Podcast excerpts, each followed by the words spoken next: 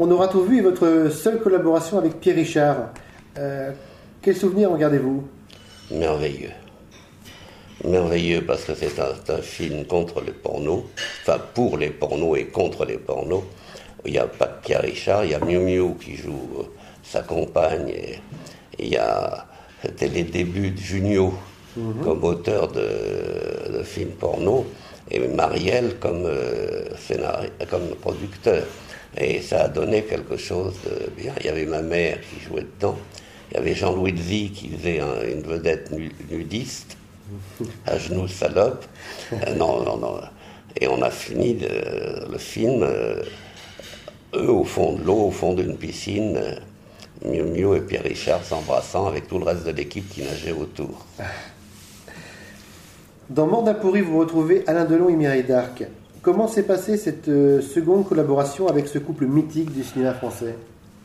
C'était différent parce que dans pourri, Delon et Mireille sont un couple. Et Mireille n'a pas un grand rôle. Et c'est un film que j'adore, pourri, euh, pour son esprit, sa méchanceté contre la connerie. Et, je trouve que c'est un film qui marcherait aujourd'hui, parce que c'est là, je trouve que les événements dont il se moque sont les événements qui nous entourent aujourd'hui. Et on a travaillé avec Delon en pleine harmonie, en cherchant à faire le, mieux possible. Euh, mais avec Mireille, elle était adorable, elle, elle, faisait le début, elle faisait la fin. Et la fin, même qui n'était pas écrite, c'est moi qui ai demandé à Audiard de, faire un, discours de fin de long euh, qui, si vous, l'écoutez à nouveau aujourd'hui, il est drôlement d'actualité. J'ajoute, il est drôlement d'actualité parce que je suis contre l'espèce de dictature euh, que nous donnent les hommes politiques en changeant de tempérament, de situation, de, en créant des lois ridicules qui pourraient être bien. Enfin, c'est eux qui sont ridicules. Flic ou Voyou marque votre première collaboration avec l'autre superstar du box-office français, Jean-Paul Belmondo. J'imagine que le courant est immédiatement passé entre vous. Non, pas immédiatement, parce que Delon, pour mon emporé, s'intéressait beaucoup au scénario. Quand j'ai commencé Flic ou Voyou, Belmondo assistait aux discussions et nous disait que ça ne lui plaisait pas. Et je ne savais pas pourquoi. Et j'ai mis 15 jours à savoir pourquoi. Et c'était bête parce qu'on on, disait qu'il arrivait en moto et tout ça. Et il disait Georges, je suis pas fort en moto. Il faut faire quelque chose où je suis fort. C'est pour ça qu'on a mis une voiture. Il nous l'aurait dit le premier jour, on aurait mis une voiture. Mais alors, j'ai compris la personnalité de Belmondo. Sur le scénario, il dit ce qui lui déplaît, ce qui lui plaît. Et après, pendant tout le film, il, collabore, il rit, il n'y a plus de critiques qui viennent. Au avant le film, il a, il a son opinion sur son comportement, il s'imagine comment il va être. mais après, alors c'est c'est un plaisir et une rigolade parfois difficile à contrôler. Vous enchaînez ensemble sur euh, Le Guignolo, au ton très vaudevillesque, dont les dialogues sont signés une nouvelle fois Audiard. Est-ce que voir Belmondo réciter du Audiard est pour vous, comme pour moi, une des définitions du bonheur? Oui. Et puis, mais, je n'avais pas besoin de faire une définition. Ça me paraissait tellement naturel.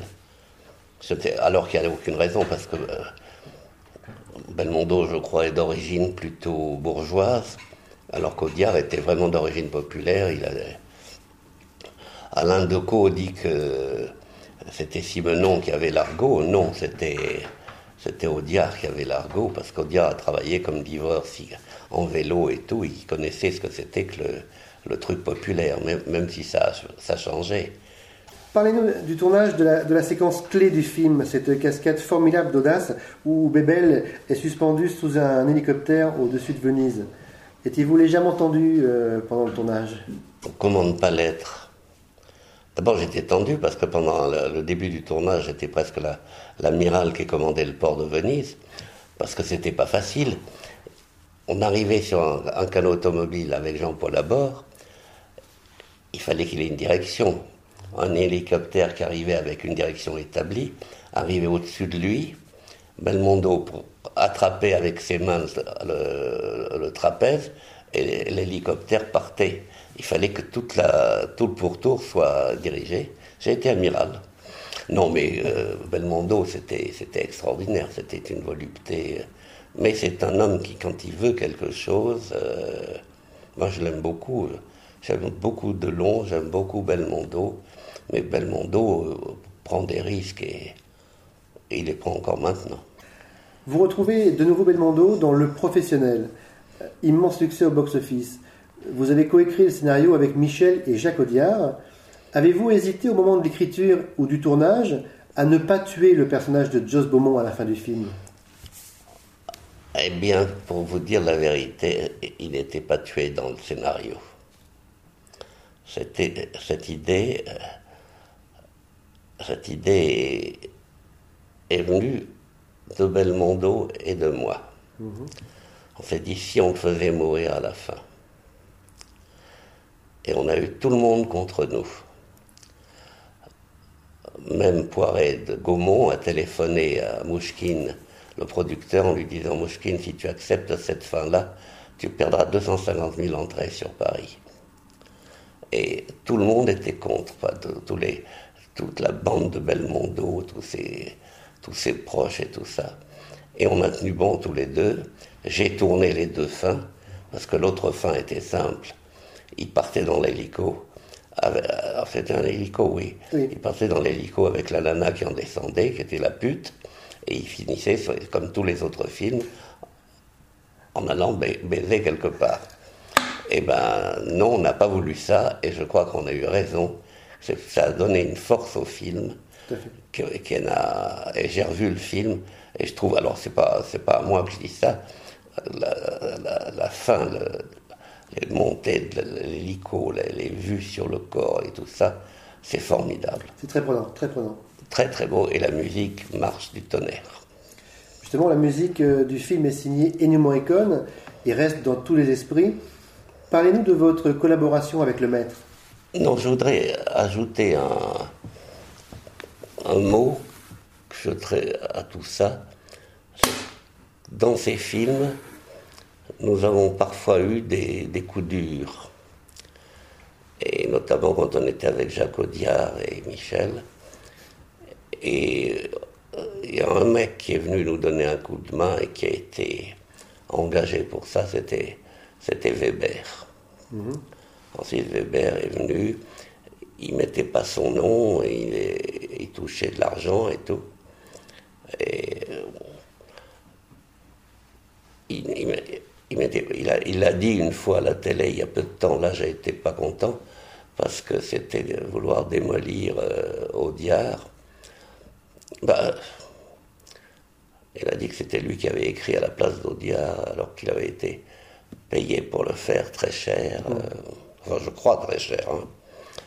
Et en tout cas, il avait fait un travail formidable, parce que Weber a beaucoup de talent, et quand il venait travailler sur un coup comme ça avec nous, euh, tout ce qu'il donnait était bon. Parlons un peu de, la musique du, film. Euh, vous rappelez-vous avoir, travaillé un peu avec, euh, Morricone? Comment s'est passé le travail avec lui? Ça s'est passé qu'on m'a donné des tas de disques. C'était le Château qui travaillait avec Belmondo, qui m'a donné des disques et j'ai trouvé un 45 tours qui était la, musique du film. Et ça, ça avait été la musique d'un film anglais. J'ai fait le premier montage avec cette musique. Je suis parti à Rome faire les enregistrements avec Morricone. J'ai monté avec les enregistrements. Et quand je leur ai montré le montage, ils m'ont dit Georges, tu fais comme au premier montage. Et je me suis servi de la même chose, du même air. Morricone, à ce moment-là, m'a envoyé la, la, bande du même air en, pellicule, il n'y avait pas la même ambiance. Et tout le film, je l'ai fait avec un 45 tours. D'accord. C'était le 45 tours. Morricone était furieux et je crois qu'il ne l'est plus maintenant. Mais parce que j'étais le voir, c'est un type euh, méticuleux, c'est extraordinaire. Je vous raconterai ça une autre fois. Avec plaisir. Dans Attention, une femme peut en cacher une autre, vous avez été un des premiers à faire tourner Eddie Mitchell. Quel, souvenir gardez-vous d'Eddie Mitchell, l'acteur? Je l'aime. Mais comme j'aime tous les acteurs, là-dedans, il est avec Roger Hanin, j'ai sympathisé avec Roger Hanin. Mitchell, j'écoutais toutes ses émissions euh, sur la, dernière séance. J'aimais ce mec, j'ai été, été chez lui à Saint-Tropez, et je l'aime toujours. Quand il dit qu'il va, qu'il va abandonner, il, quand il dit qu'il va abandonner, il fait des, encore des chansons qui sont formidables. Ah oui, ah Alors, euh, non, c'était une aventure assez énorme. Vous retrouvez Jean-Paul Belmondo en 84 euh, pour Joyeuse Pâques. Jean Poiret lui-même signe l'adaptation de sa propre pièce. Était-il content de ce passage au cinéma de son bébé et comment avez-vous travaillé ensemble? Il n'était pas content du tout. Il n'était pas content du tout parce qu'on est parti dans le grotesque alors que lui était dans une pièce assez... On a gardé l'essentiel de la pièce, mais je dois dire que Belmondo s'est déchaîné et j'ai revu la fin du film dernièrement. Eh ben, je suis d'accord avec Belmondo. Quoique je suis un admirateur de Poiret, j'étais vraiment euh, admirateur. J'aimais la pièce et tout. Mais la manière dont euh, Belmondo fait la fin et tout ça. Et puis on avait rajouté des cascades, on avait rajouté. On avait envie de faire rire avec nos, nos moyens et les moyens du théâtre réunis. En réalisant La Cage aux Folles 3, Elle se marie, vous avez fait plaisir à des millions de spectateurs ravis de retrouver des personnages qui les ont tant fait rire. Mais je pense également que vous avez dû vous faire plaisir à diriger Michel Serrault dans son rôle fétiche de Albin, dit Zaza Napoli. Non, c'est très très très très dur à faire. Le plaisir n'était pas là. Le plaisir, c'était de travailler à Rome dans des conditions merveilleuses à Cinecittà où j'avais une salle de montage dans l'aile de Fellini. Mhm. Il nous avait filé une de ses salles de montage à lui. Et il y avait un bistrot en face où il allait déjeuner. En 90, dans Présumé dangereux, vous dirigez un acteur américain de légende, Robert Mitchum. Était-ce un rêve qui devenait réalité pour vous, diriger une telle vedette? Ça ne pouvait pas être un rêve, c'était un hasard, mais c'est devenu un rêve après. Parce que j'ai été, J'aime beaucoup Delon, j'aime beaucoup Belmondo, j'ai aimé Gabin, euh, j'ai adoré Mitchum. Parlez-nous un peu du, du, Mitchum que vous avez découvert, euh, l'acteur et l'homme. Un matin, je le trouve, il avait l'air soucieux. Je dis, euh, Bob, qu'est-ce qu'il y a ce matin Ça va pas? Alors il dit, oh non, Georges. Enfin, qu'est-ce qu'il y a eu? Oh, Georges, je me suis réveillé de bonne heure. Et là, j'ai eu une érection horriblement douloureuse. Ce sont des choses qui arrivent, vous voyez, c'est pas, pas facile de raconter ces souvenirs. Euh, en 92, vous retrouvez une ultime fois Jean-Paul Belmondo pour L'inconnu dans la maison, que vous avez coécrit.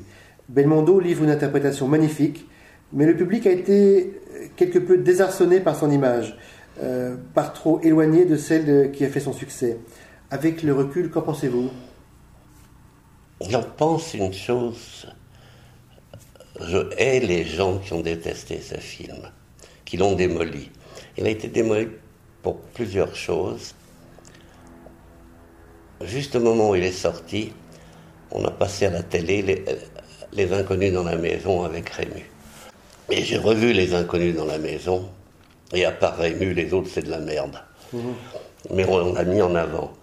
On a démoli notre film autre part, il a été classé comme un film très très cher, ce qui n'était pas vrai.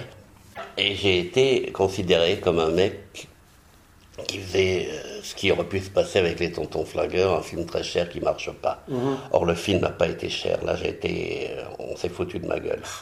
Mais j'adore le film. Je suis fier de l'avoir fait. Je trouve que Belmondo est extraordinaire. Magistral. Il y a Christiana Ali qui est bien. Sandrine Kimberlin, c'était la première apparition. Euh, je me souviens plus, mais c'était extraordinaire. J'adore le film. Je suis content de l'avoir fait. Je suis pas content que ça ait été un échec, et je suis pas content qu'à la suite de cet échec, on m'ait interdit de faire du film, des films. J'en ai plus jamais fait. J'ai été considéré par cet échec. Alors vraiment, euh, finir, euh, c'est, c'est injuste. Il y a une certaine injustice. oui, mais j'avais eu la trouille de ça toute ma vie. Mhm. Toute ma vie, je me suis dit, euh, est-ce que ça va se produire? Est-ce que il va y avoir un échec où j'arrêterai tout? Et ça s'est produit là, et je, le redoutais. Et pourtant, j'adorais faire le film. il y avait des trucs, il y avait Mario David, il y avait des... J'adorais ce film, voilà. Parlez-nous de la pièce de Sacha Guitry, le comédien, avec Jean-Pierre Darras, Georges Descrières et Pierre Maglon que vous avez filmé en 96 pour la télévision Oh bah ça c'est un bon souvenir aussi parce qu'il y avait... Euh, j'aimais beaucoup d'Arras.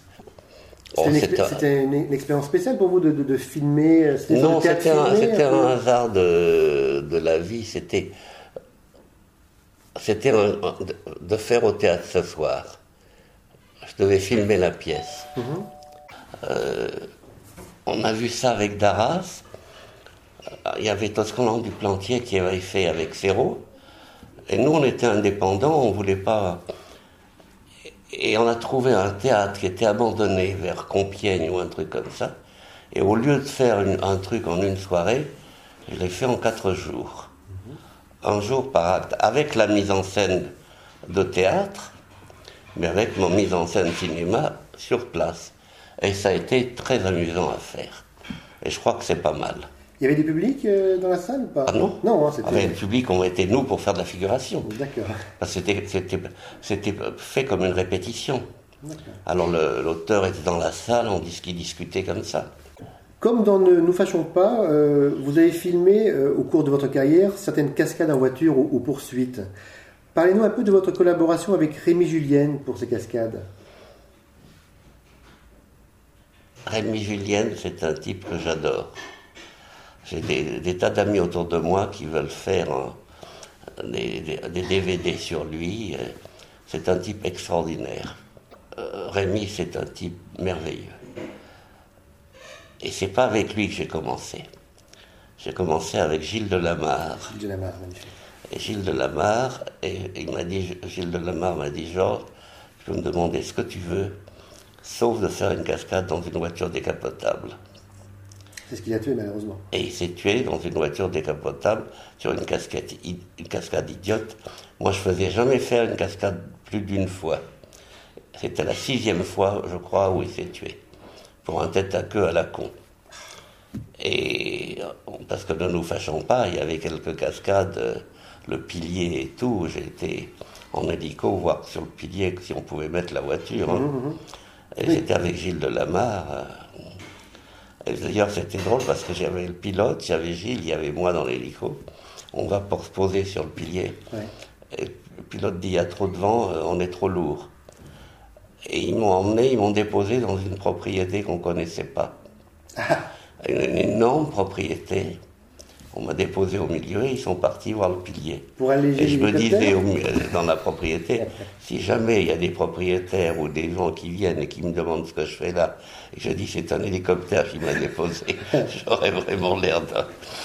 Et c'était, oh, j'adorais Gilles, c'était un type merveilleux. Mais j'adore Rémi, on a eu des complicités, des trucs. On a, fait énormément de pubs aussi ensemble.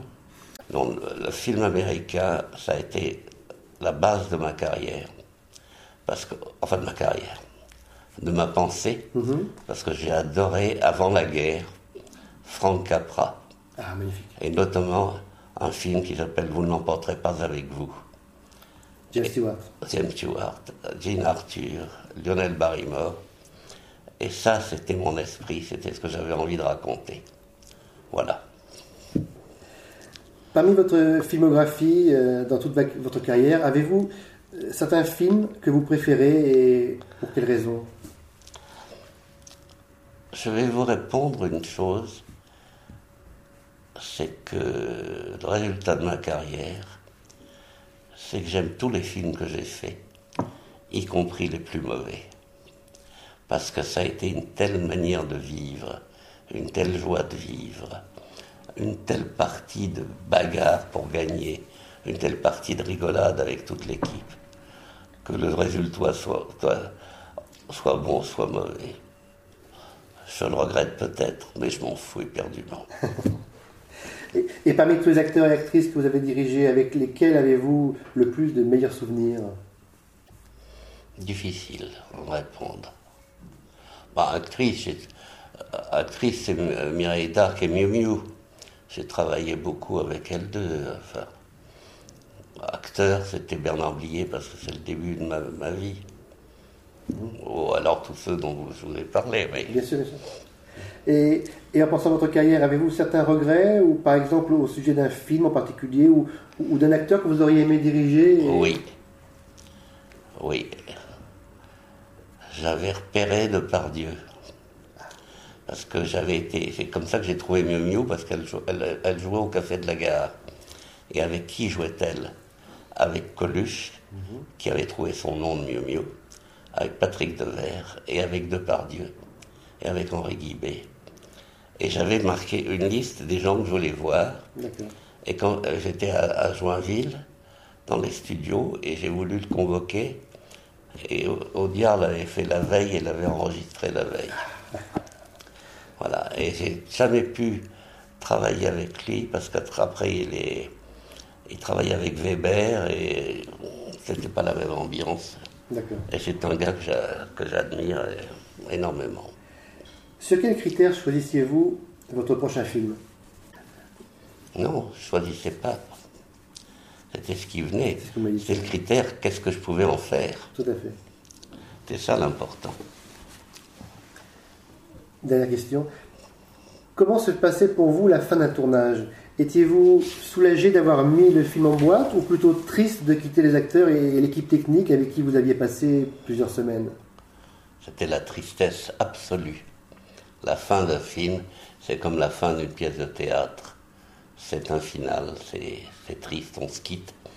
Et dans nos métiers, on ne sait jamais si on se retrouvera, si on sera ensemble. Pour ça que été content d'avoir une équipe et que je me battais pour qu'on ait du boulot, parce que c'était une famille.